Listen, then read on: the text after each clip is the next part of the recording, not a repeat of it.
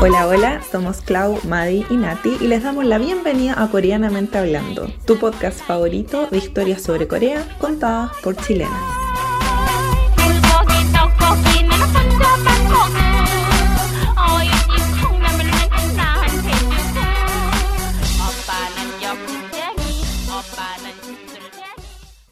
Hola, hola. 안녕. 다시 만나서 반가워요. Happy New Year.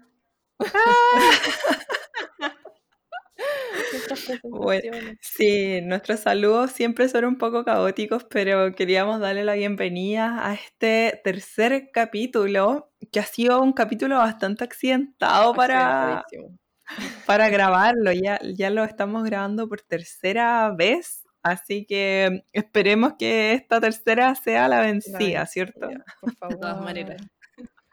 Sí, desearles también un muy feliz año nuevo. em, esperemos que lo hayan pasado bien eh, y mejor que nosotras, porque parece que nuestro año nuevo, por lo que hemos estado hablando, por lo menos aquí con las chiquillas, han estado bastante fomecillos. Fome. De hecho, desde la Navidad. O sea, feliz Navidad y feliz Año Nuevo, porque no hemos hablado hace mucho rato. Sí, hoy, ¿cómo han estado su- sus semanas? ¿Qué, qué, qué nos, me pueden contar? Eh, la respuesta corta es fome. La respuesta más larga es, bueno, he tenido como algunos highlights, por decirlo así. Eh, así como para ponerlos en contexto, acá en Corea estamos en nivel 2.5 extendido eh, de coronavirus, o sea, por el coronavirus, y eso significa que la mayoría de los lugares eh, sigue cerrado, o sea, después de las 9 de la tarde, los cafés también están cerrados, uno no se puede juntar más de 5 personas eh, en un lugar. Entonces todo esto como que arruinó la mayoría de los planes de todo el mundo de, de Año Nuevo y Navidad y todo. Eh, normalmente en un año cualquiera nos habríamos juntado quizás con las mismas chiquillas ahí a celebrar con los maridos, las familias, Sí. pero nada, pues o sea, no nos podíamos juntar y mi highlight yo creo que fue una celebración de Navidad en mi oficina. Wea triste. Fue una celebración en mi oficina donde mi jefe, oh, se- él se negó a que no hiciéramos nada, entonces nos llevó la fiesta a la oficina. Nos hizo como una fiesta sorpresa en la oficina y nos compró vino chileno en mi, en mi honor. Ah, Buena onda el jefe. Buena onda, jefe. Y, y ese fue mi highlight. Y bueno, y mi segundo highlight es que mi actor favorito de la vida ya salió del servicio militar. Eh, eh, Eh, eh. eh, eh. sonidos de aplausos. Un aplauso para él. Así que mi vida, volver- mi vida de fan volverá, volverá. Y eso, son mis dos highlights de la vida. Next. ¿Y tú, Madi, qué onda? Eh, bueno, yo estaba igual en general que ustedes, bien fome desde la Navidad, y estaba viendo las noticias que dos semanas más tenemos el mismo nivel de, Sí. de restricciones, así que se viene fome las dos semanas. Se El viene único- fome. La un- la- el único highlight que tuve fue justo el día antes de Navidad, que me tuve que ir a hacer el test del COVID. fue como el regalo de Navidad. Eh, ¡Feliz Navidad! porque Tejón está, o sea, había estado como en contacto con una persona que también había estado en contacto con un contagiado. O sea, se- fue como una cosa muy complicada. Claro, y nos tocó justo el 24 ir a hacer el, el test con el Pequia, fuimos los dos. Eh, y tuve que llevarlo medio engañado, diciéndole que teníamos que hacernos el test para que pudiera venir el viejito Pascuero a la casa. Y, y- y, bueno, al final lo hicimos, bien terrible el, el- el asunto, con eso, con ese como cotonito que te ponen aquí en la nariz. Pero después del, del dolorcillo, eh, lo bueno es que salió el resultado negativo, así que pasamos la Navidad en paz, el Año Nuevo en paz, bien fome, pero no se puede hacer otra cosa con, Sí. estas, bueno. con estas restricciones. Que- No se puede hacer mucho en realidad. Yo lo mismo, como que Estuve en la casa y, y yo creo que el highlight que he tenido en esta semana es que Jin se compró de él para él una Nintendo Switch y la estaba ocupando más yo que él. y eh, de hecho hoy día como que todo mi día fue comer mandarina y jugar Animal Crossing. Y comer mandarina y jugar Animal Crossing todo el día, así como echada de guata en la cama, de espalda, de lado. Así que mm, eso en realidad, he estado súper fome y las celebraciones también en la casa, intentando no salir porque aunque no hay cuarentena, como que el gobierno incentiva harto a que nos quedemos en la casa, así que he intentado cumplirlo, aunque sea difícil porque soy buena para salir, pero no se puede hacer mucho tampoco en la ciudad. Y aparte que hace mucho. frío, tampoco te, te da muchas ganas de salir porque, por ejemplo, hoy día eh, yo en la mañana salí con menos 10 grados. Y el pa- viernes, y el viernes se nos viene frío. sí. Menos El 17, viernes. menos 18, por ahí. sí, estaba viendo como la máxima menos 11, así como, ¿qué clase de máxima es esa? Así como... Sí, así que por eso tampoco eh, dan muchas ganas de salir. Eh, no, no hay mucho. No hay nada. bueno, ya como contamos de nuestra semana, les tinca que partamos con la sección permanente de la semana. Permanente. Ah, no, no, rotativa. permanente.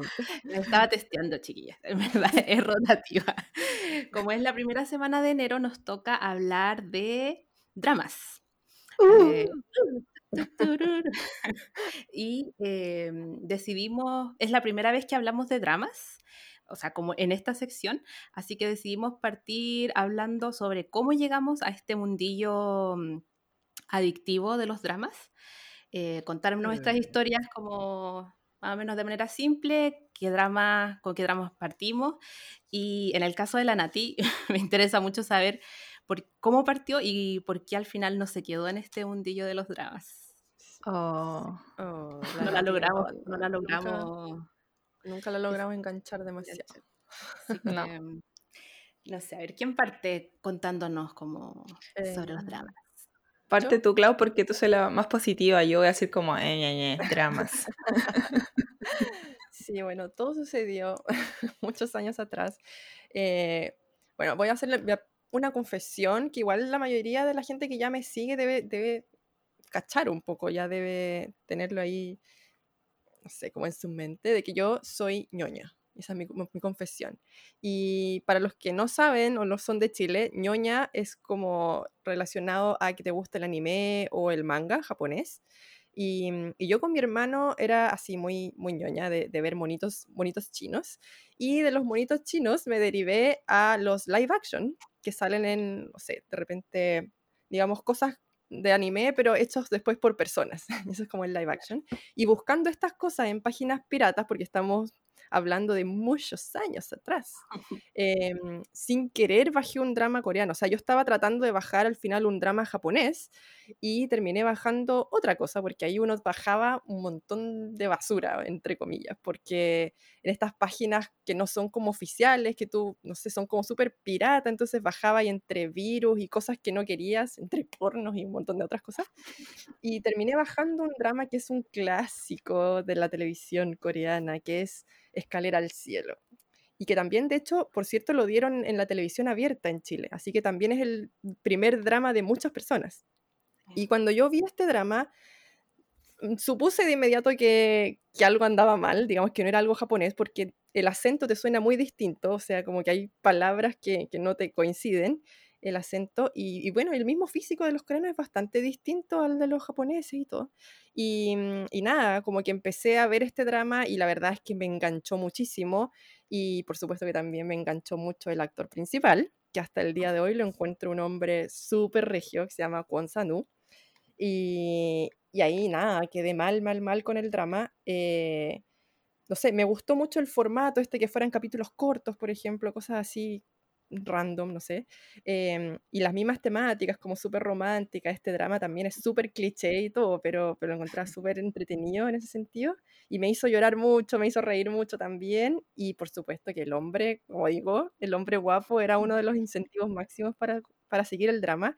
Y después precisamente me se- seguí viendo cosas, buscando cosas de él. O sea, ya como que ya me olvidé de los japoneses, lo abandoné. Y, y nada, empecé a buscar así como, ¿quién es este hombre? y me puse a bajar otras series de él, otras películas que encontré, y de ahí ya llegué como al mundo de los dramas en general. Y, y a ver teleseries como de ese año, que estamos hablando del año 2004-2005. Y seguí viendo teleseries como de que estaban de moda en ese momento en Corea. Entre ellas, no sé, por ejemplo, Full House. eh, después, no sé, después me vi otras cosas así, pero, pero ¿Lo esos fueron con primeros. subtítulos en inglés o en español en esa Veía época? con subtítulos en inglés. Sí. Sí, porque la mayoría, sí, pues la mayoría de estas páginas que habían eran todas en inglés, en verdad. Mm. Para las cosas japonesas también, en general veía todo en inglés. Así que ahí nomás. po. Oye, ¿y a- en qué horario dieron esta cuestión en TVN? No lo Yo sé, no me parece que vi. como al mediodía. Sí, creo que no fue como en Ah, un horario Sí, no era un horario tarde. era como un Mm. horario así de, de señora, de ah, señora ya, sí, que la porque casa. yo pensaba que ya, efectivamente, como yo nunca había tenido interés eh, por ver, no sé, como series coreanas, pero desde muy chica recuerdo haber encontrado muy guapos a, a los asiáticos, entonces si yo me hubiese topado con algo en la tele, probablemente lo hubiese visto, pero no me lo topé porque estaba en el colegio. Mm, no, Yo creo que era, sí, porque no sé, yo me acuerdo que mucha gente la vio en ese momento, pero yo ya la había, yo ya la había visto. Y, y cuando salió en la tele, obviamente la dieron como doblada al español. Entonces, como que, como que la vi y fue. ¡Jolines! No, no, no, no es español, pero, pero igual, era como raro, ¿cachai? Yo ya estaba súper metida en el mundillo en ese momento, entonces era súper raro como que escucharlo así hablando, sin No decir sé, opa. ¿por qué no decían opa? Opa Hermano. claro. Era muy raro, entonces no, no, no, no la vi. ¿Y tú, Maddie? Eh, yo partí parecido con, con la Clau. Estaba metida yo en el, en el mundo de los live action japoneses. Y mm, estaba viendo Hana Yoridango, que es la versión japonesa de mm, Voice Over Flowers. Y me apareció en las recomendaciones del costado de YouTube eh, eh, un- había como una imagen de unos reyes, eh, no sé, asiáticos, y la pinché. Y era el drama Princess Hours, que es Ah. protagonizado por el mismo actor que protagoniza Kingdom. Se llama Yu Ji-hoon. Y también al principio como la Clau me parecía como súper raro el acento, o sea, como todo terminaba en Smnita, Imnita y no sé qué. Y yo era como, ¿qué es esto? No tenía idea como nada sobre Corea en esa época, fue el del 2008, justo antes de entrar a la U. Y, mm, y no, igual me encantó el drama. Lo encontré súper romántico, el tipo encantador. em, no sé, ahí como fue el primero que vi y, y en realidad no, no paré. O sea, eh, después me, también vi Full House, em, ¿cuál más? El Coffee Prince Mm. y bueno, los típicos, como que uno parte por eso.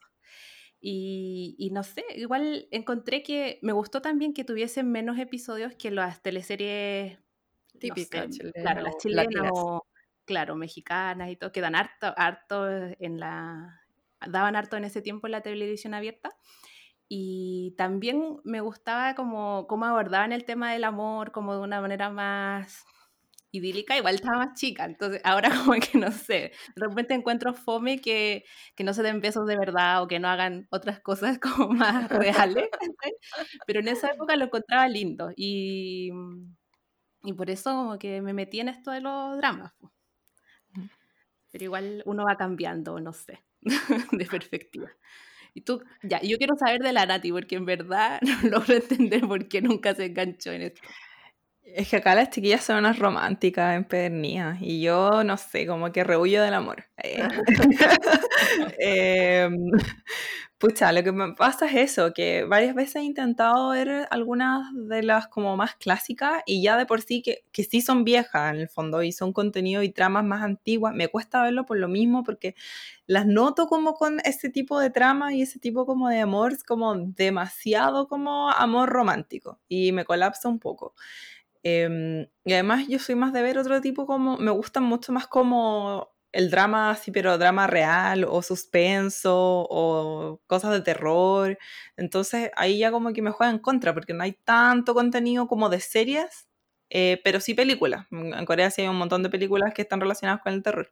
Pero por eso, no sé, me, me alegré un montón, por ejemplo, cuando salió Kingdom. Que era así como, Mm. sí, tengo como, no sé, zombies y hombres guapos igual. Estaba ahí este hombre guapo, ¿cachai?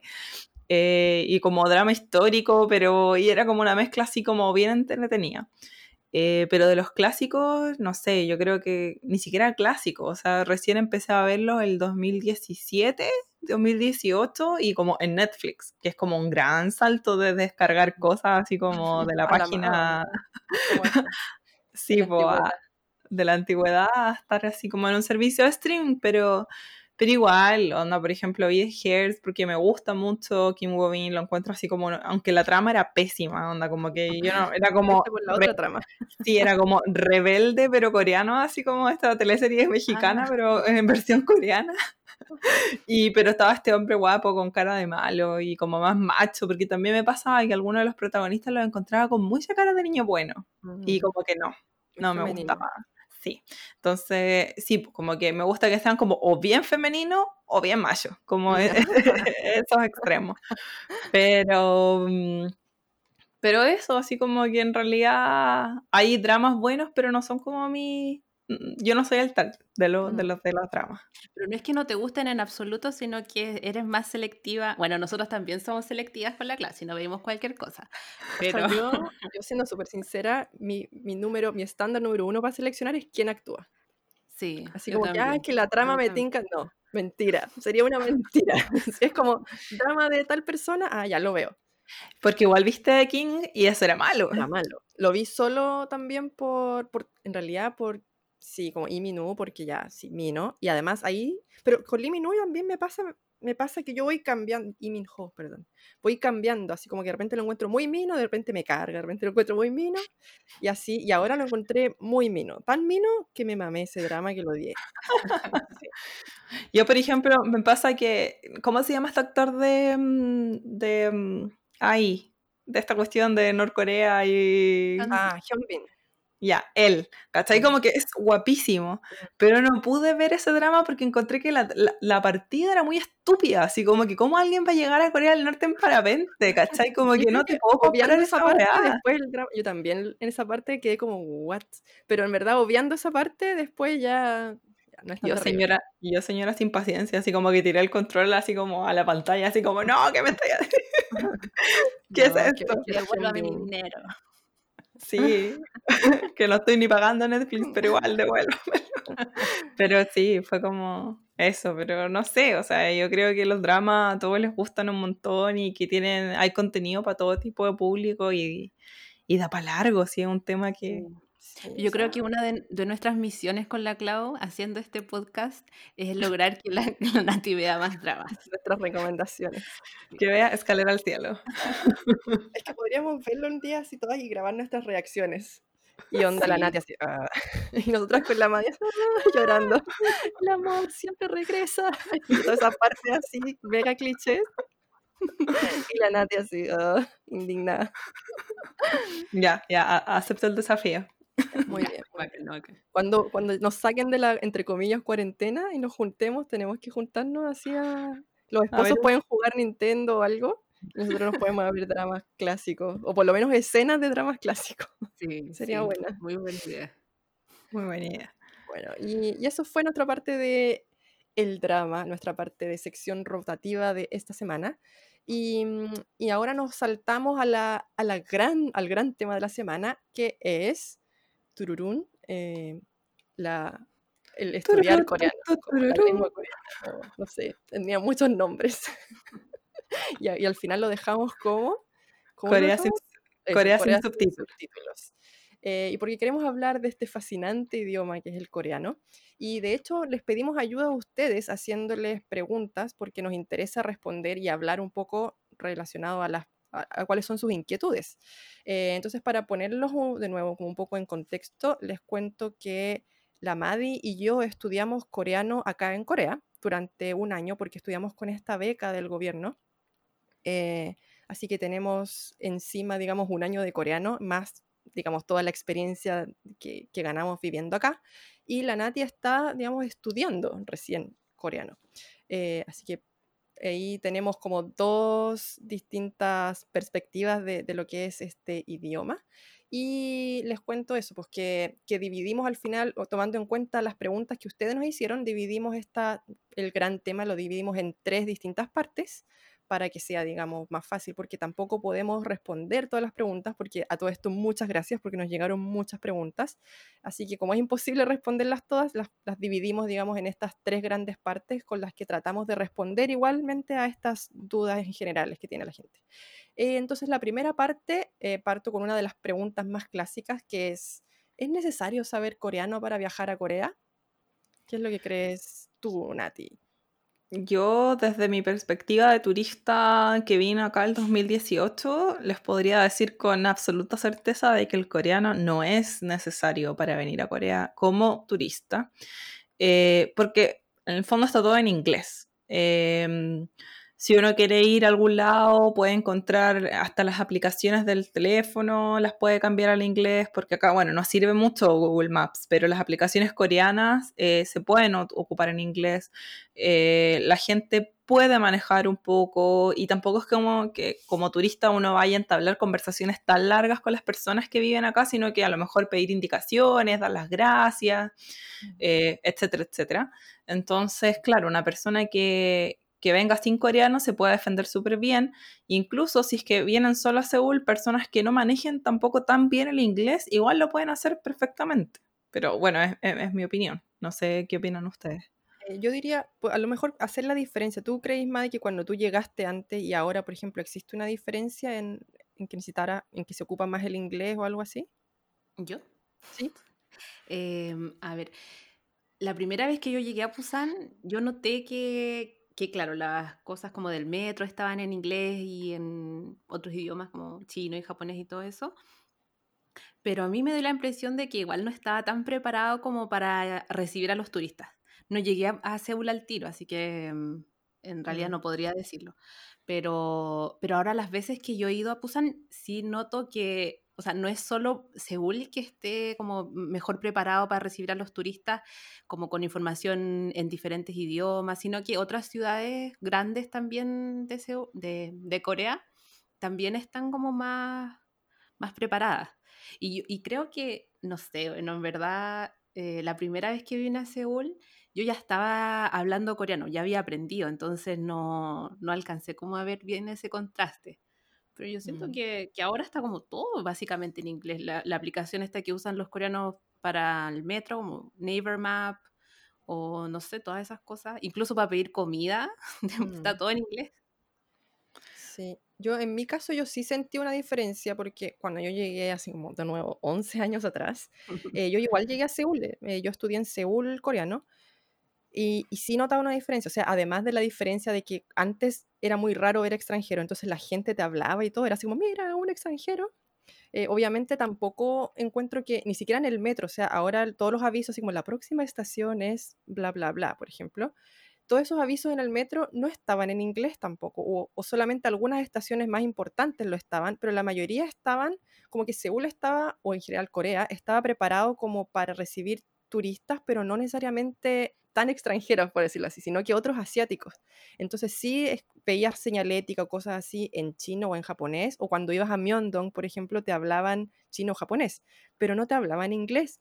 Pero de aquí, no sé, yo diría que unos, por lo menos cinco años atrás, ya encuentro que, y que, y que debe coincidir con esta ola coreana, digamos, de, del K-pop y de todo, que ya empezó a Corea a, a, a ver que existía mucho más eh, digamos, venida de extranjeros, no necesariamente otros asiáticos, sino que de otros lados, digamos, Estados Unidos, Latinoamérica, Europa, etc. Entonces se empezó a preparar, porque, digamos, lo que Corea es uno de estos países que reacciona muy rápido a los cambios.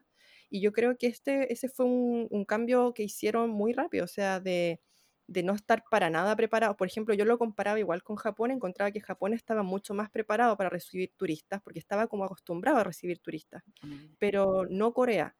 Eh, y eso lo cambió muy rápido. Eh, empezó, como dicen las chiquillas, a, a, tener no solamente aplicaciones, sino que muchas otras señaléticas, etcétera, en inglés. Incluso gente que te ayuda de repente en el metro que están vestidos de, rojo, con una I gigante como de informaciones.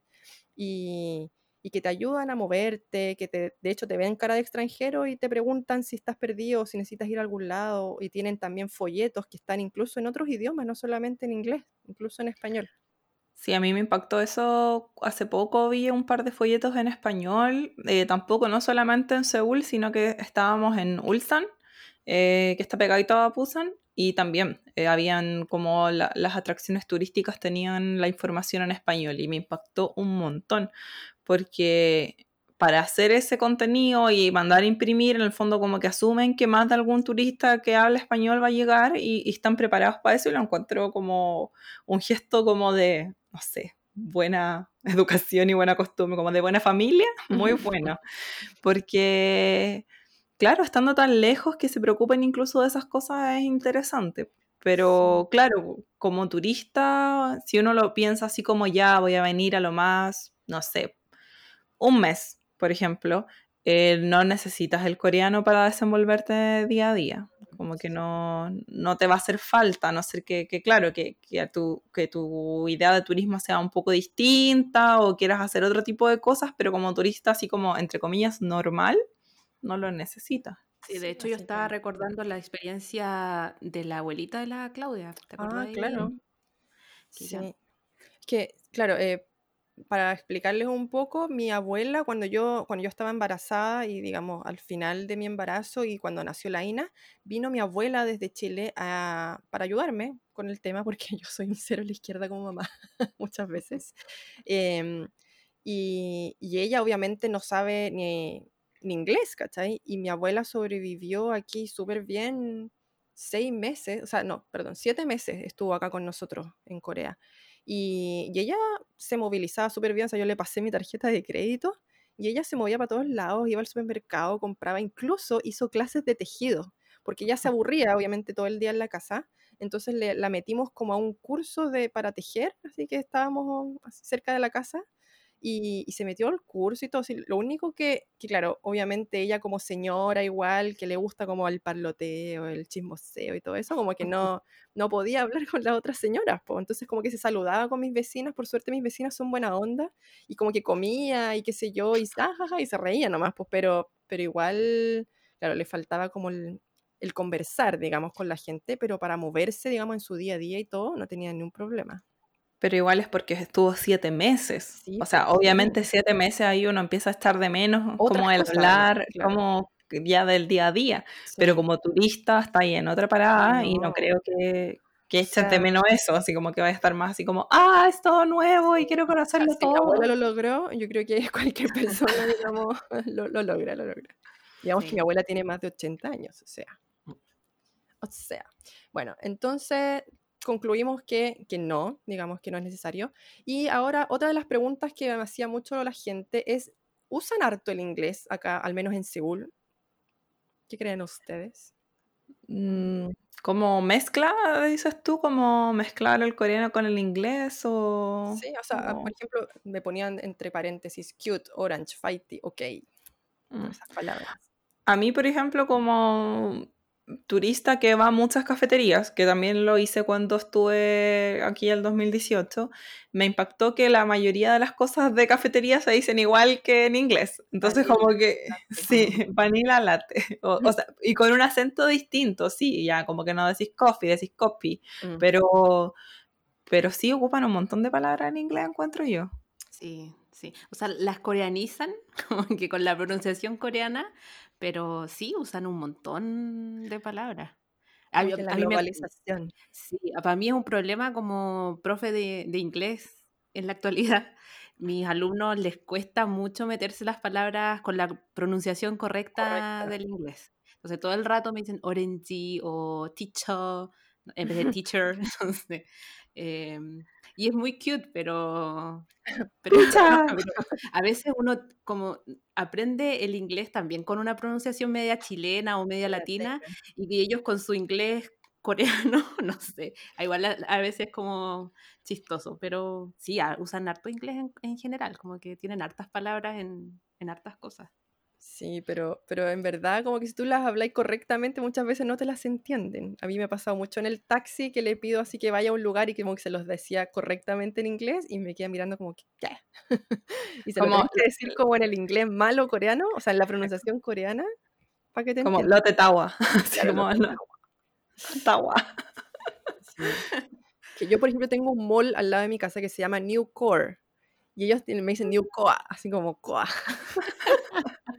Entonces, como que ya, sí, New Coa, cachuseo. Lléveme, no va, caballero, vaya, vaya.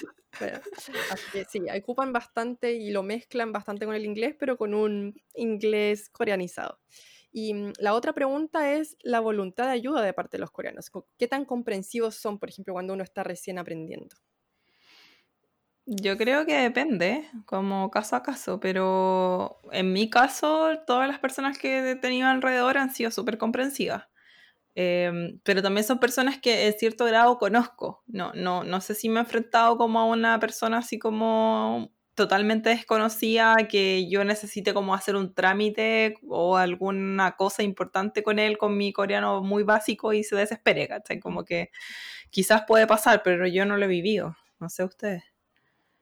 Sí, yo creo que depende también como de la persona. Hay gente, no sé, uno tiene, tiende a pensar que quizás los mayores son un poco más eh, pesados, pero en general de repente hay abuelitas que, que son súper amables y, y te escuchan y te tratan de ent- entender o incluso te preguntan. O sea, a mí me ha pasado que yo estoy en el metro y es como, ¿en qué salida tengo que ir para ir a este lugar? Ah, sí. Y, y es como, oh, me pregunto a mí que soy la extranjera.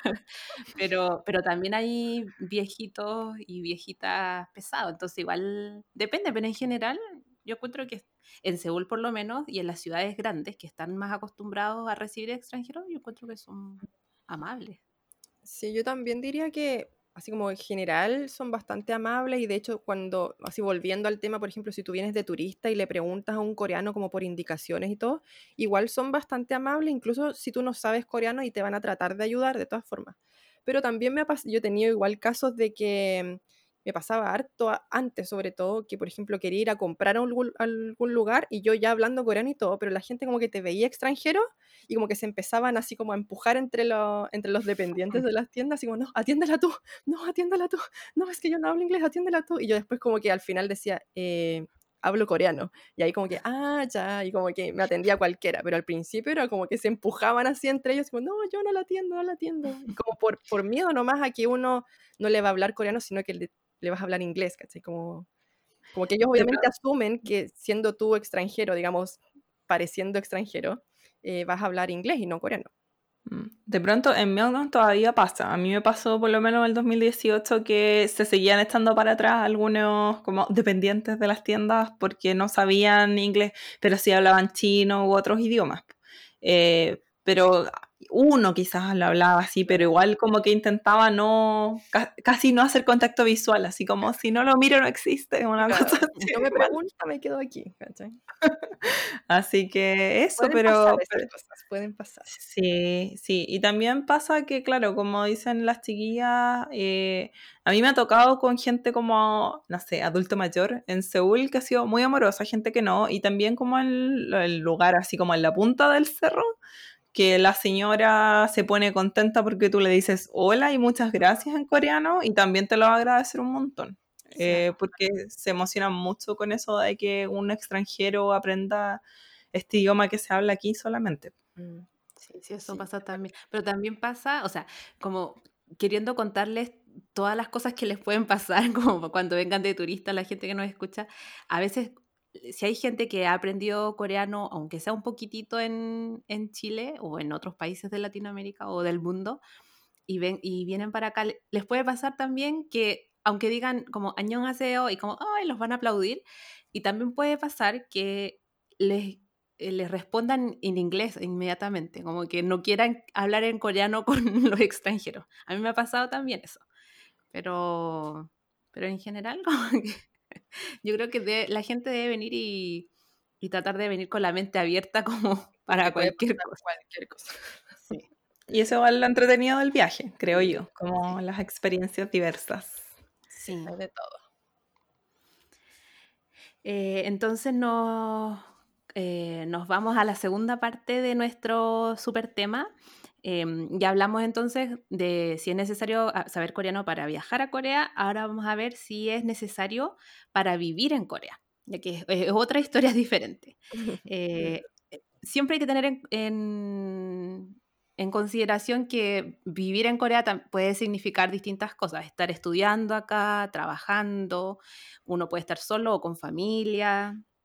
Entonces Mm. igual hay que como contextualizar antes de emitir cualquier eh, opinión como al respecto.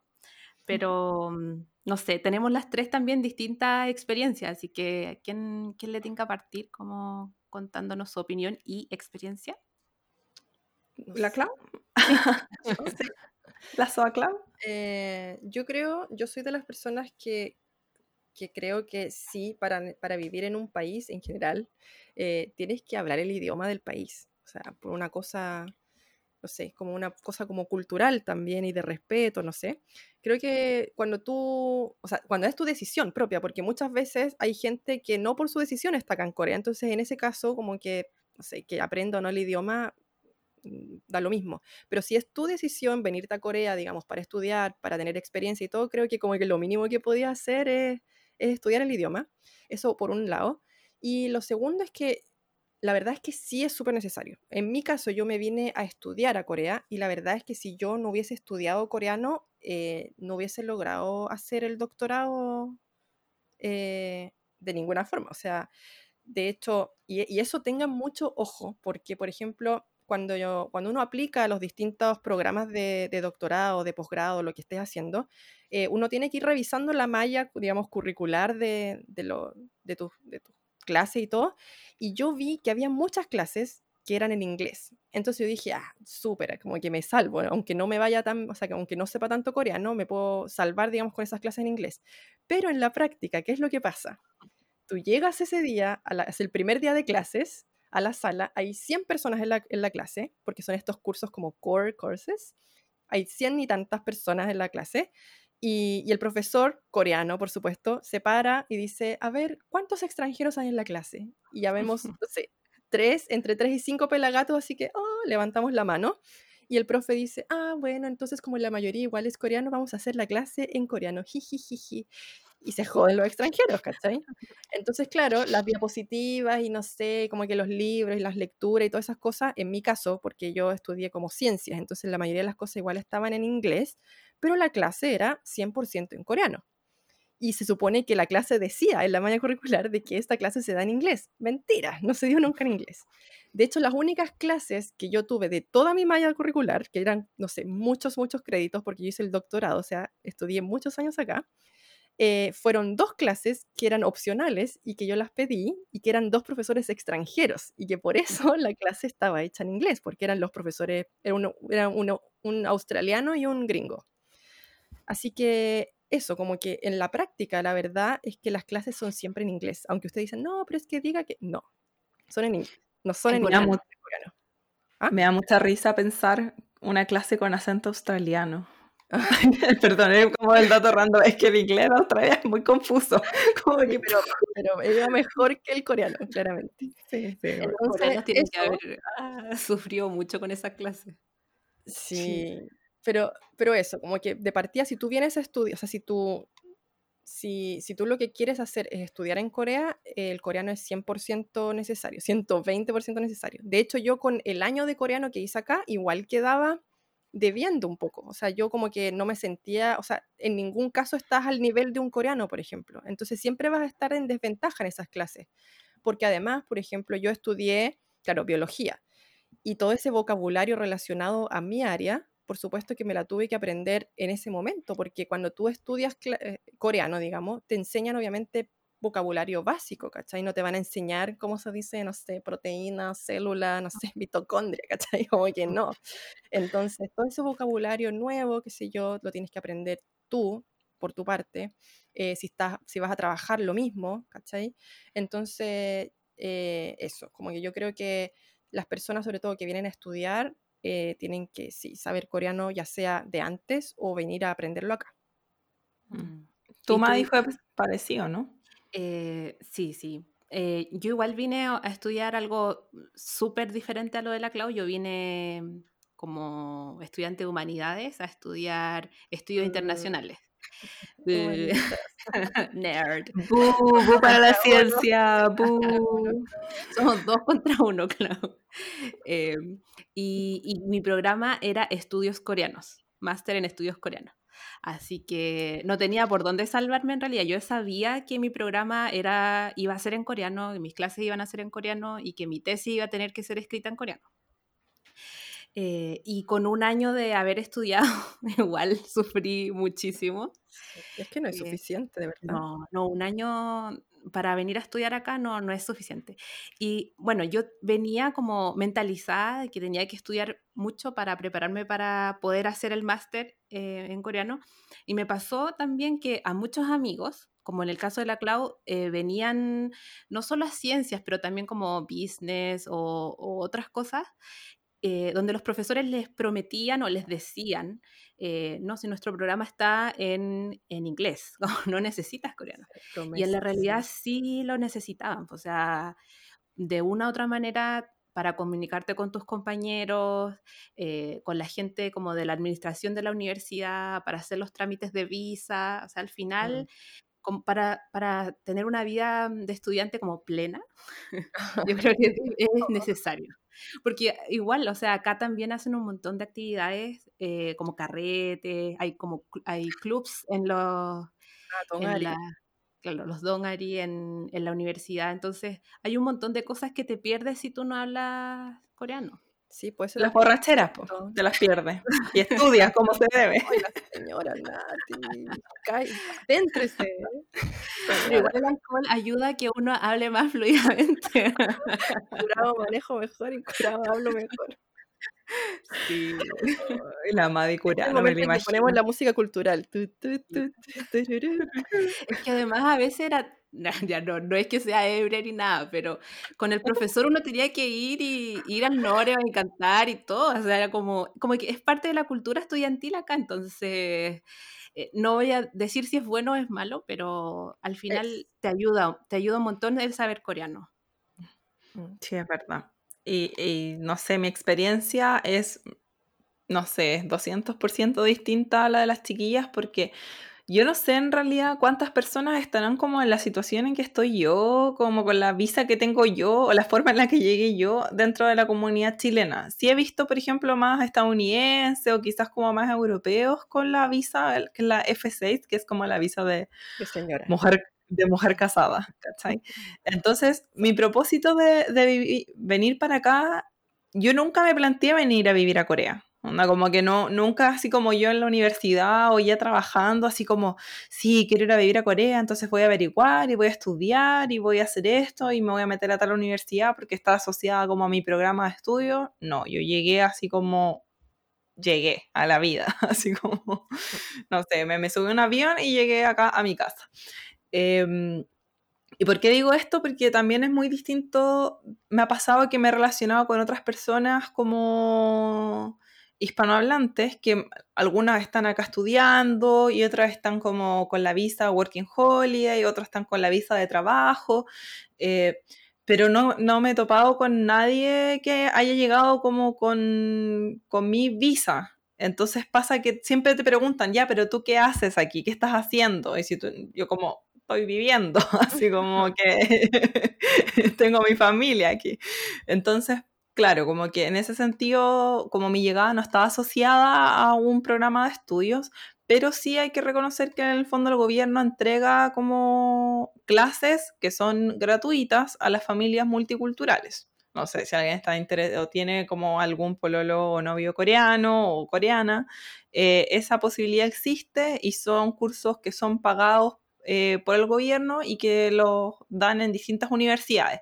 Eso sí hay que pelearlo, porque hay como centros de estudio como muy chiquititos que son como desde, el, no sé, de la comuna, por ejemplo, hasta universidades así como de las top. ¿cachai? Entonces, eso sí hay que levantarse así como muy temprano para pelear los cupos, porque son como son gratis, todos se quieren meter a las universidades que son mejores. Eh, y yo pude optar a uno de esos cursos hasta que llegó el corona, y lo suspendieron porque ya como que empezaron a darse cuenta que las clases como en línea no servían para los niveles que venían. Con el fondo necesitáis como una clase cara a cara, que sí te venía bien para el nivel 0 y 1, que es como los ultra super básicos, eh, pero de ahí ya no. Pero sí creo que en el fondo, aunque yo tenga este tipo de visa y tenga como un background distinto al lado de las chiquillas, es súper necesario saber coreano para vivir acá para ser independiente, para hacer tus trámites, para, no sé, si te duele algo o estás en algún lado, como pedir ayuda, como, no sé, en el hospital o poder ir al banco tranquila. Lo que quieras hacer lo necesitas y también es una forma de mostrar respeto al país al que llegas, como no depender de un tercer idioma para relacionarte con gente que no tiene por qué tampoco saber inglés. Mm. Sí. O sea, yo creo que que eso también es súper importante, o sea, lo de los trámites, ¿cachai? Y la verdad es que aquí, pese a que dijimos que para el turista ya está súper preparado esto de, de, integrar al extranjero, en todo lo que son trámites y cosas, sobre todo, incluso por internet, tampoco, no son muy, muy efectivas no, las páginas. No son muy amigables como para el usuario, como incluso para los coreanos es complejo. O sea, yo he visto como que se abre otra página y otra página y otra página. Ir al banco también es como un lío tras lío. Entonces, sabiendo coreano, a lo mejor igual vas a necesitar ayuda en algunas cosas, pero te vas a poder manejar bien en otras. Claro. Eh, y también considero que, como lo mencionaban ustedes, es un aprendizaje permanente. O sea, quizás por algún momento eh, uno lo pueda estudiar como con alguna clase específica, pero después no significa que no tengas que seguir como practicando día a día. Claro, al final uno nunca deja de estudiar porque son tantas cosas que uno tiene que aprender, es tan distinto al, al español. Eh, sí. Entonces es, es, como sin fin. Y hay gente también que lleva aquí muchos, muchos años y que nunca se da el trabajo de estudiar. Entonces, como que uno ve distintas experiencias y dependiendo si uno estudia o no, como que las vidas que lleva la gente también son distintas, la calidad. Sí. O sea, lo mismo que hablabas tú de, de, de, ¿cómo se llama? De esto de, de hablar con más gente, ¿cachai? O sea, de relacionarse con otras personas, bueno, en tu caso para el alcohol, pero... pero digamos para una, así como para, no sé, juntarse con otras señoras, qué sé yo, ¿cachai? Eh, mismo, en mi mismo trabajo, por ejemplo, hay mucha gente que, que muchas veces me pregunta eh, de, ay, ¿cómo es que yo lo hago para tener amigos coreanos? Y la verdad es que es lo mismo, o sea, es parte de, de que tú tienes que sentir de que la gente no tiene por qué hablar inglés contigo o hacerte como un trato especial solo porque eres extranjero, sino que al revés, tú como extranjero viviendo en Corea, eres el que se tiene que integrar al resto de la gente, o sea, eres, eres tú el extranjero, ¿cachai? Sí. Entonces, pese a que un país puede ser muy amigable o no contigo, no significa que tú no tengas que hacer ningún esfuerzo por integrarte en ese país. Y para mí el mínimo esfuerzo que tú podías hacer eh, es precisamente ese, el, el, idioma. Y, tampoco te digo que tiene que ser un nivel súper avanzado, perfecto, pero que por último hagas el intento de hacerlo. Eh, porque como hablamos además delante, la gente te lo agradece mucho. O sea, aunque tú intentes y con lo básico y todo, la gente nota el esfuerzo, ¿cachai? Y, y te van a integrar y te van a ayudar, etc. Así que por ese lado yo creo que, que también sí. ayuda. Sí. Y en todos los aspectos, o sea, si vienes a trabajar también acá, te ayuda un montón para re relacionarte con otra gente, claro. con tus jefes también. Y estaba pensando, no sé, en el caso mío que tengo que ir al jardín, a dejar al, al, peque, con otras mamás también, o sea, si no supiera coreano, como no tendría relación con ellas, y, y claro. eh, o sea, como que al final uno para integra integrarse eh, completamente en la vida acá, uno siempre va a ser extranjero, pero uno tiene que hacer como ese esfuerzo de sí. por lo menos saber lo básico para poder comunicarse con la gente. Claro. Eso o juntarte con puros extranjeros, pues como es el caso de muchos, como decíamos, claro. gringos, por ejemplo, que, que, uno los ve, de hecho, el mismo Instagram y todo, uno los ve interactuando solo con otros gringos. Claro. ¿Cachai? Porque, porque al final... Es opción no... también. Claro, es obvio que es, es, opción, pero ahí, claro, ahí va dependiendo de cada uno. Por eso, cuando a mí me preguntan cómo lo hago para tener amigos, amistades coreanas, es hablando coreano. Ese es como el paso número uno. Sí, sí es verdad. ¿Les tinca leer las preguntas, chiquillas? O sea, sí. ¿les tinca que les lea las preguntas? Sí. eh, la primera que tengo anotada acá eh, es los tipos de acento dependiendo de la zona. ¿Cuesta mucho entender estos dialectos? Sí. hay muchos dialectos partiendo por eso. Eh, en la parte sur hay, hay dos principales, está el de Jeju, eh, los del norte también, que no sé cuántos sean, y el de Seúl también es, es, el, acento. es estándar, El pero claro, es el, neutro. Y, y sí, sí cuesta eh, entenderlos cuando uno está estudiando en general los profesores, por lo menos en el caso de la universidad en la que yo estuve, eran nativas todas de Pusan, pero hacían el esfuerzo de hacer las clases en coreano estándar. Un momento, cuando se terminaba la clase, ellas hablaban como libremente con su acento de Pusan y ahí uno ya empieza a no entender nada, pero, pero cuando uno viene a estudiar, yo creo que no tienen que preocuparse por ese aspecto. Eh, pero cuando uno viaja, sí, y cuando se relaciona con gente de esas áreas, sí, ¿no? ¿Qué Sí. Tú, tú como con tu marido, po. Tu marido es Sí, mi marido es sureño. Entonces, claro, tiene el acento ahí, pero también en Seúl lo- ocupa el acento estándar. Cuando vamos a, sí, es más fome. Cuando vamos a, para el sur, habla como corresponde, que a mí me gusta el acento. Entonces yo le pregunté, le dije, oye, Jin, ¿me podía ayudar a hacer un video? ¿Me puedes grabar? ¿Te puedo grabar? No. Para mostrarle, no, nada cochino, nada cochino. Para mostrarles la diferencia ahí del, de los acentos, porque pasa un montón, a ti también, Clapo, ¿no?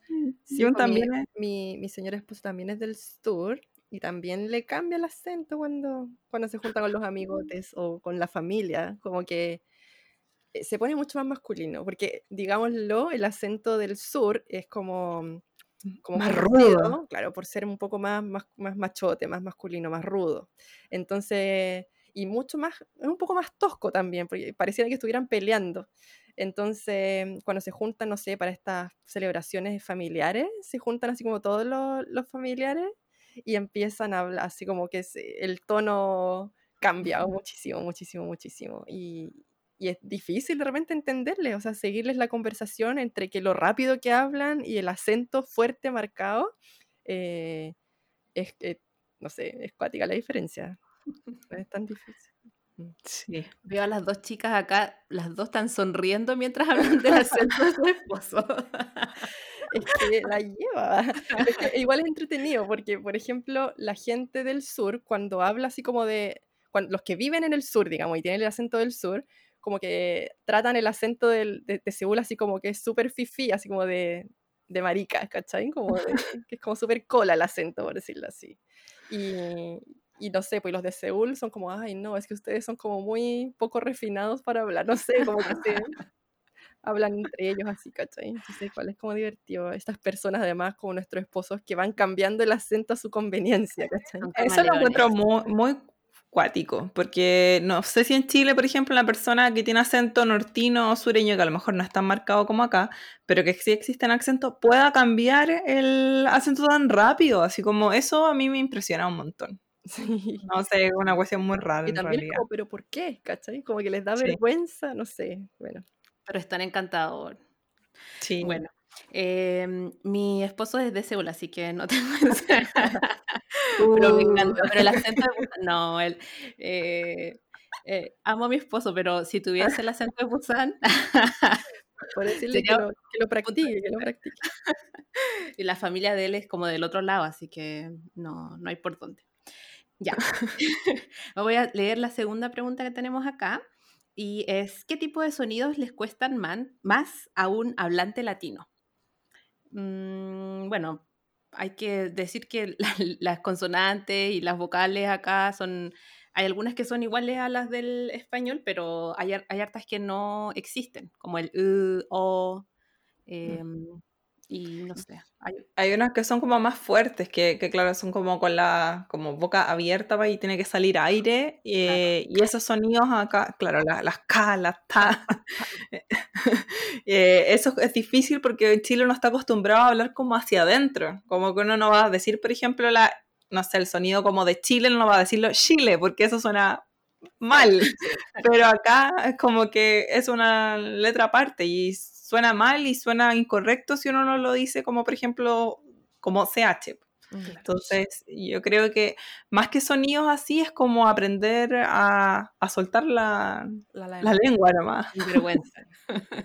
De, de hecho, estaba pensando que nosotros en Chile, por lo menos, decimos sushi. Y acá le dicen sushi.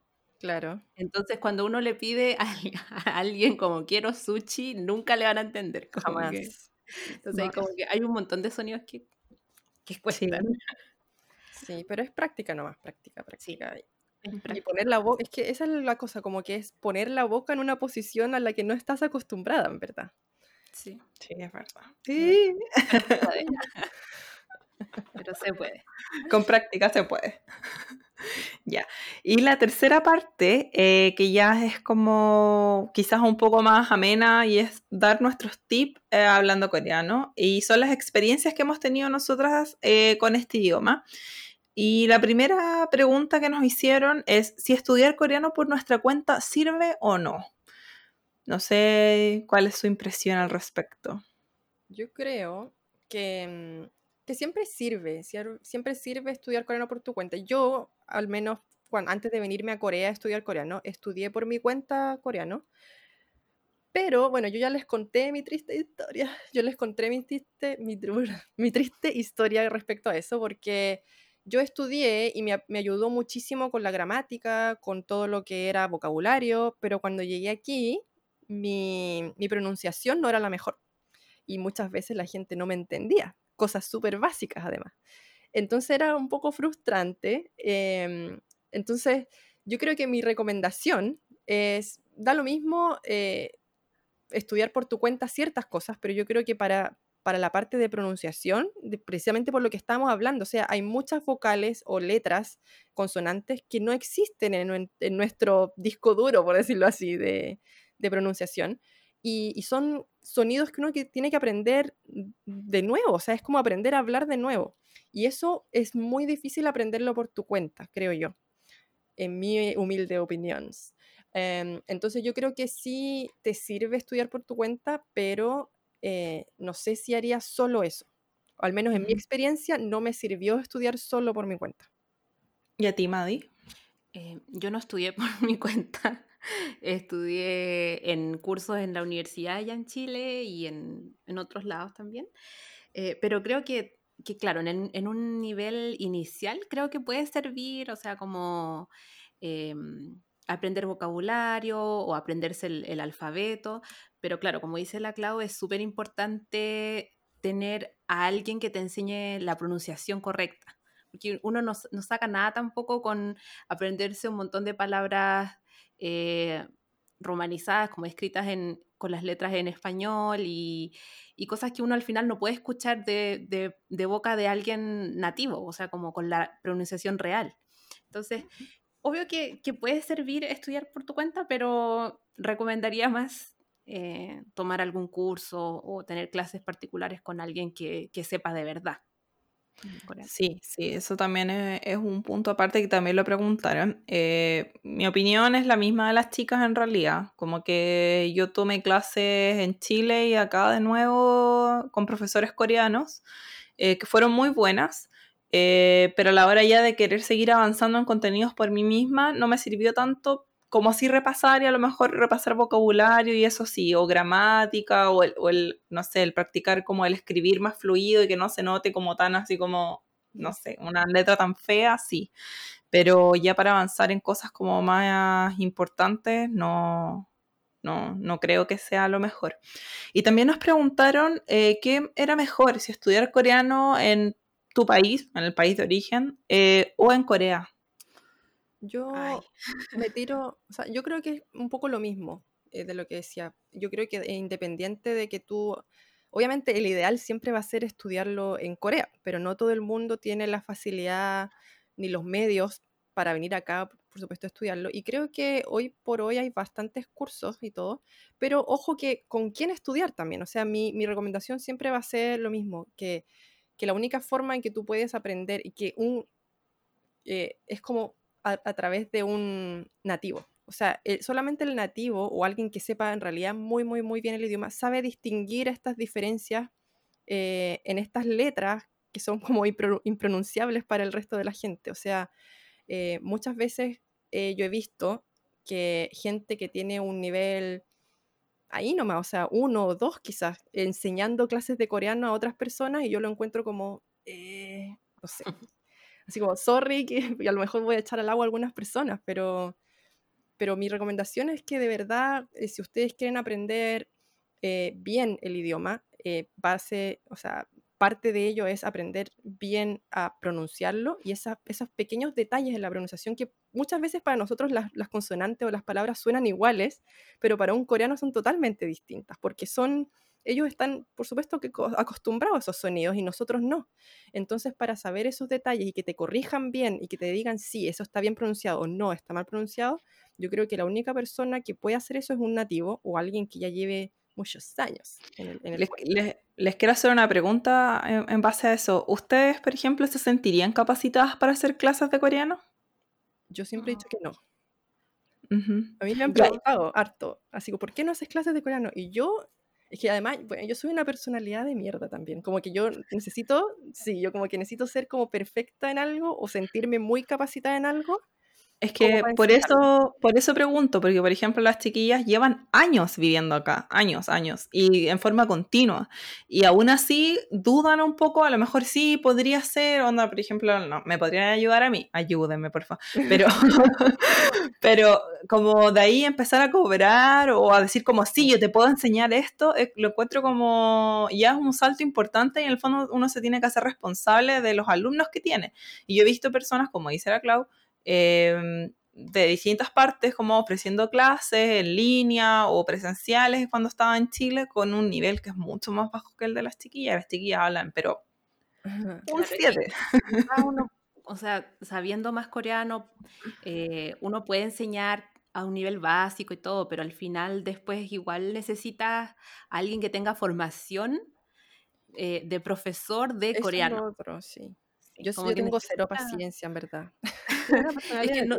No solo No la- en el aspecto pedagógico, pero también en gramática, en cosas. Hay cosas que uno necesita poder explicar bien y que uno, o sea, en- como estudiante cuesta un montón e- entenderlas. Entonces, además, poder explicar, transmitir ese conocimiento es difícil. O es sea, yo les voy a decir solo una cosa. Yo ni siquiera les puedo enseñar español a Jun.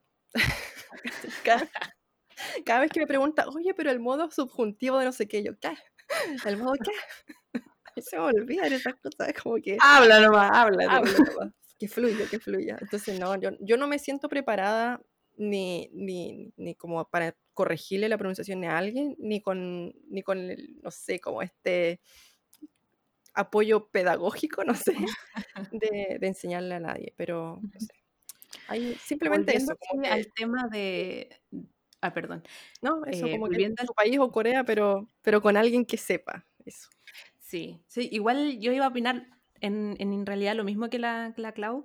Eh, ahora eh, no sé de la oferta que haya en otros países de Latinoamérica o en España, pero en Chile yo sé que sí hay eh, centros educativos bien preparados con profesores que los traen desde, o sea, los, los llevan desde Corea a, Chile y que son bastante mm, intensivos dentro de lo posible dentro de, de estar en, en, la realidad chilena eh, y no estando acá. Y de hecho he conocido estudiantes que han estado estudiando en esos cursos y luego cuando vienen para acá no tienen problemas para tener conversaciones en un nivel básico y son una buena base para después estudiar acá o, o para vivir en general. Uh -huh. eh, pero claro, o sea, si, si pueden darse el lujo de elegir si quieren estudiar allá o acá, obviamente les recomiendo mucho más estudiar en Corea, pero también eh, no todos los programas que hay aquí en Corea son buenos. También antes de venir, yo les recomendaría como hacer su investigación acerca de dónde están los lugares eh, mejor evaluados y, y para esas cosas. Claro, que tomen la decisión, porque sale carito. Sí. Que, sí. a, podríamos hablar un poco de eso, que cómo es el intensivo acá, porque nosotros hablamos, eh, el intensivo, el intensivo. Sí, porque de hecho, de hecho, por ejemplo, hicieron una pregunta de cuánto te demoras en aprender coreano, y eso está relacionado como con el programa intensivo que ustedes hicieron. Claro, porque Quizás, al final, cuánto te demoras va a depender mucho de, de muchas cosas, de muchos factores. Eh, por ejemplo, de tu mismo capacidad con los idiomas. Por ejemplo, hay gente que, que incluso, no sé, aprender, no sé, idiomas más parecidos al nuestro les, les, complica la vida. Entonces, obviamente, aprender uno que es tan distinto como el coreano eh, puede significar aún más problemas. Ahora, no es imposible, pero necesita, digamos, más, más trabajo. Eh, y también depende del tipo de curso que tú hagas, porque, por ejemplo, la mayoría de los cursos que, que toma la gente fuera de Corea, diría yo que son cursos de dos o tres veces a la semana en general. Y los cursos, o sea, yo diría que como eso, la gran ventaja de los cursos aprendiendo acá coreano en Corea, es que son cursos intensivos y estos cursos les llaman intensivo porque son todos los días y son cuatro horas al día. Eh, y, un, nivel, eh, bueno, está dividido en varios niveles, generalmente es como básico 1, 2, intermedio 1, 2, avanzado 1, 2, así van los niveles, y son de seis semanas eh, cada nivel. Entonces, claro, es como intensivo porque en el fondo estás todo el día eh, estás, digamos, cuatro horas toda la mañana a lo mejor estudiando, pero estás además dos horas o y tanto haciendo tareas o aprendiendo el vocabulario, que eran, todos los días eran como 100 palabras, por lo menos en mi caso. Entonces, lo que no estabas, digamos, estudiándolo en la sala de clases, igual estabas fuera estudiándolo o haciendo las tareas o haciendo esto o haciendo reportes, porque generalmente teníamos controles al día siguiente, entonces era estudiarlo y estar ahí todo el día metido en el coreano, ¿cachai? Entonces, Sí, en, en, mi caso es distinto el programa en el que yo estoy porque asumen que uno tiene que hacer otras cosas, que no vienes como estudiante, entonces tienes como una vida aparte de, del estudio. Entonces la gente generalmente completa el curso en, en dos años porque es un poco más lento, eh, son menos clases a la semana, son tres veces a la semana, también son cuatro horas al, a las, cada clase eh, y son como siete niveles, una cosa así. Entonces al final la gente lo termina como concluyendo en dos años. Eh, pero claro, por eso, pues depende mucho del tipo de programa y a lo que uno está aspirando también. Si quiere ponerse a estudiar como ustedes, al, como al momento de llegar, eh, si quiere venir por Working Holiday y como que quiere ir aprendiendo como de forma más pausada, como con una experiencia de vida, o tiene que venir por trabajo y la empresa lo manda a estudiar. Entonces, pueden ser un montón de cosas en realidad. Claro, y además que no es que, por ejemplo, si uno estudia un año y es como, ya me gradué del coreano, ya no necesito estudiar nunca nada más y, sé todo, porque tampoco es, es, eso. Al final uno siempre está estudiando. Sí, al final yo creo que depende mucho de lo que tú quieras lograr con el coreano. O sea, de partida, ¿cuál es la, la pregunta que tú tienes que hacerte es, ¿quieres estudiar coreano para qué? Entonces, si lo quieres para trabajar, para estudiar, qué sé yo, necesitas, claro, pensar en que tienes que tener lo mínimo un intermedio alto o avanzado. Y eso te va a demorar aproximadamente igual un año, alrededor de eso. Ahora, hablando de, de que no sin repetir ningún curso, ¿cachai? O sea, como que si lograras todo, de pasándolo todo de inmediato.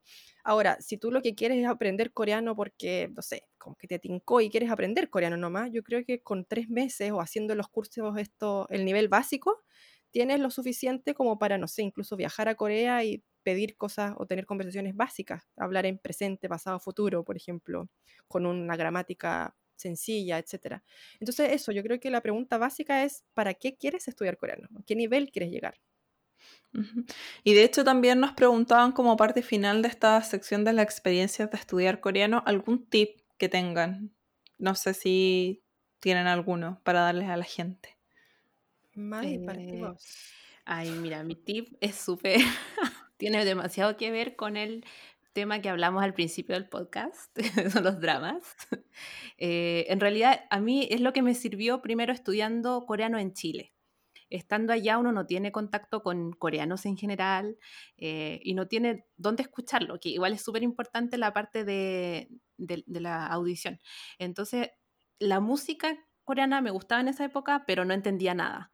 Entonces, a mí lo que me sirvió fue ver dramas y la, la, Claudia después va a darle su tip que es un poco más, más concreto con respecto a, la, a ver tele para estudiar, pero a mí me servía solo para poder como acostumbrar mi oído a los sonidos del coreano y a absorber como palabras que me entraban como por osmosis.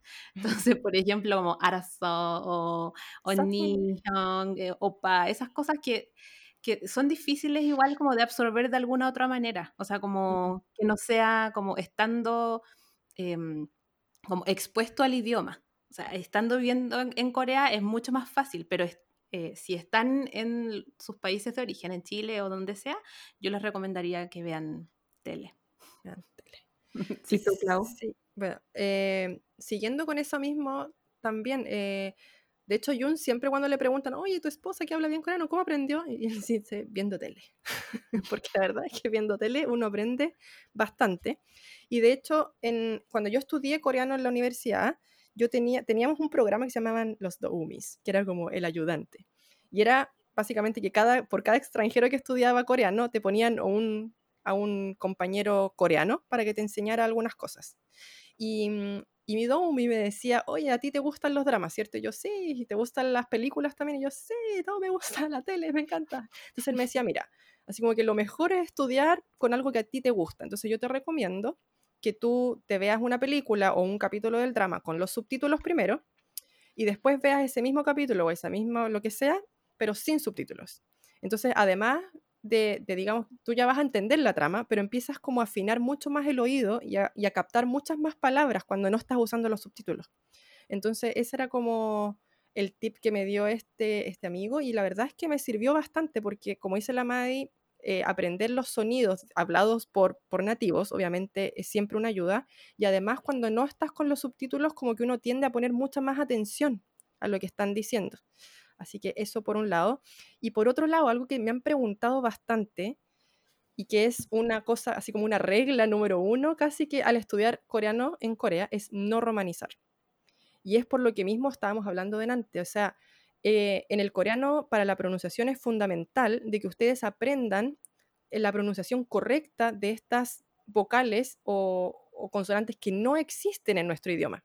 Entonces, cuando ustedes romanizan, están ¿qué haciendo qué? Están eh, cambiando el vocabulario, digamos, la pronunciación coreana a una pronunciación más similar a la que existe en el idioma nuestro, digamos. Y esa no es la pronunciación correcta. Entonces, algo que es como muchas veces te sirve quizás como para el vocabulario y como integrar el vocabulario más fácil, pero la verdad es que al final es un error romanizar desde el punto de vista de la pronunciación, porque nunca vas a pronunciar correctamente si estás cambiando la vocal a algo que sea más parecido a tu idioma.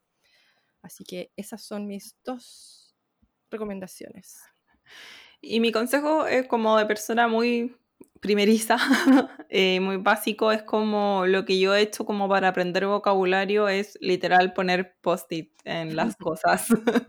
y alguien también dejó un comentario de que había un curso gratuito en Coursera de coreano de la Universidad de Yonsei, para que lo revisen ahí, porque si es gratis puede ser interesante y es una buena universidad, así que pueden echarle ahí un, ojo. Creo que el nivel básico de eso es gratis y después tienes que ah, pagar algo así, no me acuerdo. Pero, pero, para un principiante está bien, encuentro como... Sí. Eso.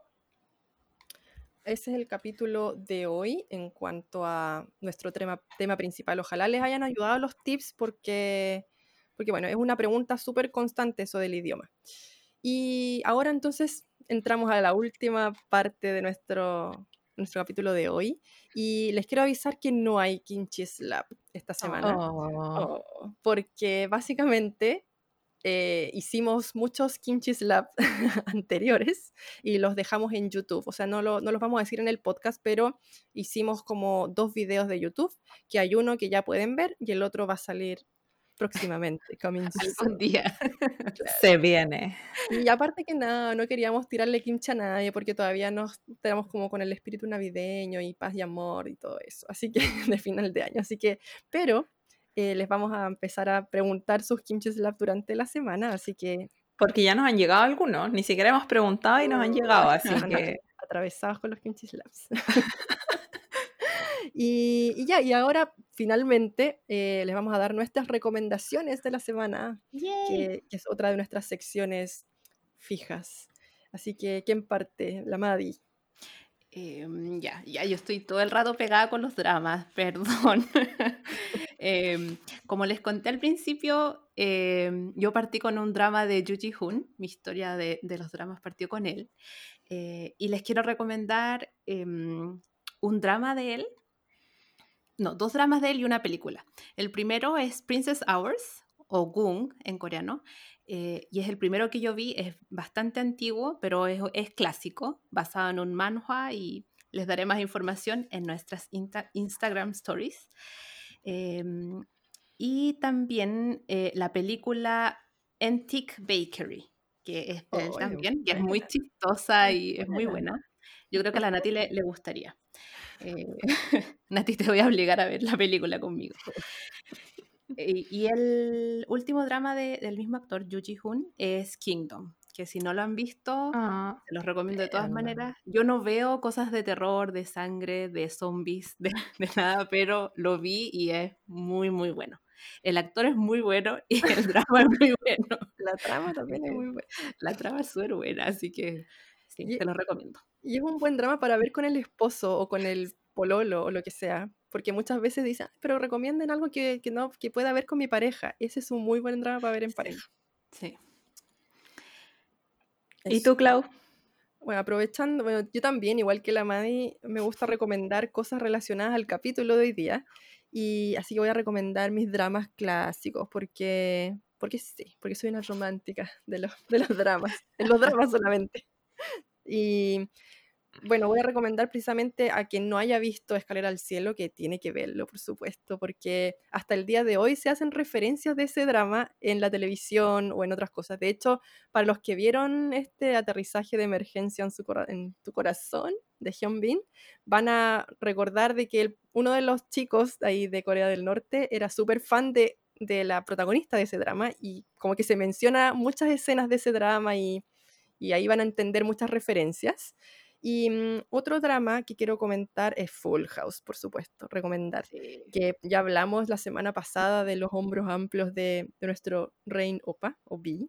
Así que es un drama que yo creo que tienen que ver sí o sí, es muy divertido y también se hacen muchas referencias todavía a ese drama. Y, eh, ah, y por supuesto mi más favorito, Trama de la Vida, es también otro clásico que es como del 2005, no sé. También fue uno de mis primeros dramas y es My Name is Kim Samsung o My Lovely Samsung también. eh, y que es de Hyun Bin. Y ahí ese es el culpable de que yo le compre todo a ese hombre. Po. Celular, jovencito todo. ahí, Estaba joven y con el pelo, con el pelo con parado. el pelo así. parado. El estilo era terrible, pero, pero es muy buen drama, es muy, muy, muy entretenido. Así que se los recomiendo mucho. Y mi recomendación es- también es un drama. No, mentira. Eh, no, no, yo aquí ya me salgo de los dramas, ya mucho por hoy. Eh, quería recomendarles un ilustrador que de hecho él fue el culpable de que yo quisiera conocer Corea. fue lo primero que conocí yo de Corea cuando estaba como dando vueltas por Tumblr, cuando uno revisaba Tumblr así hace muchos años atrás. Y encontré una ilustración preciosa y dije así como, ¿quién es él o quién es ella? Porque no salía nada y el nombre era Koguma. Y yo como que no sabía lo que era una Koguma en ese momento. Y era como, ¿qué es esto? Que supieras, no puedes saber nada. Sí, era como que, claro, y fue como, ¿y qué son estas letras? Y es coreano ya. Y ahí llegué como a su página y me encantó. Eh, trabaja con lápiz nomás. Eh, pero ha hecho varias cosas, eh, portadas de libros, que acá son como un mundo aparte, las, las portadas que tienen los libros son preciosas. Y también ha hecho un libro ilustrado de una canción de BTS, para la gente que le gusta BTS. Eh, también está ese libro de la canción Butterfly, que es muy bonito. Y bueno, se llama IQT, pero su nombre artístico es Koguma, como papa dulce, exactamente. Y les voy a dejar el Instagram de él ahí también en, en las recomendaciones de la semana. Y con eso se acabaría el capítulo de, de hoy, que nos demoramos un montón en poder terminarlo. Estamos haciendo bailes de victoria. Ojalá lo hayamos logrado. Por favor. Sí, porque ya la tercera vez que grabamos. Así que eso, por favor escúchenlo porque de verdad nos costó No, un fue esfuerzo. nuestro capítulo más serio, hay que decirlo. Eh, sí, es un capítulo serio de personas serias para que vean que no solamente hablamos estupideces. Y síganos, síganos en, en, en Instagram, en YouTube, en Facebook, en todos lados. Estamos como coreanamente hablando. Eh, y ahí las invito también, chiquillas, a dejar sus cuentas con sus nombres para que, que las, no sé, recuerden. Em, ay, bueno, yo me llamo Claudia y mi, mi ID en todos lados es coreanizada. Yo soy Maddie y en Instagram estoy como Madiland. Y yo soy Natalia y mi nombre artístico es Cosmia, con dos O. Cusmia. La Cusmia. Así que eso, pues, que tengan un buen día, una buena tarde, una buena noche ¡Feliz y año nos nuevo! feliz año nuevo y nos Ujú. vemos Gracias pronto. Adiós.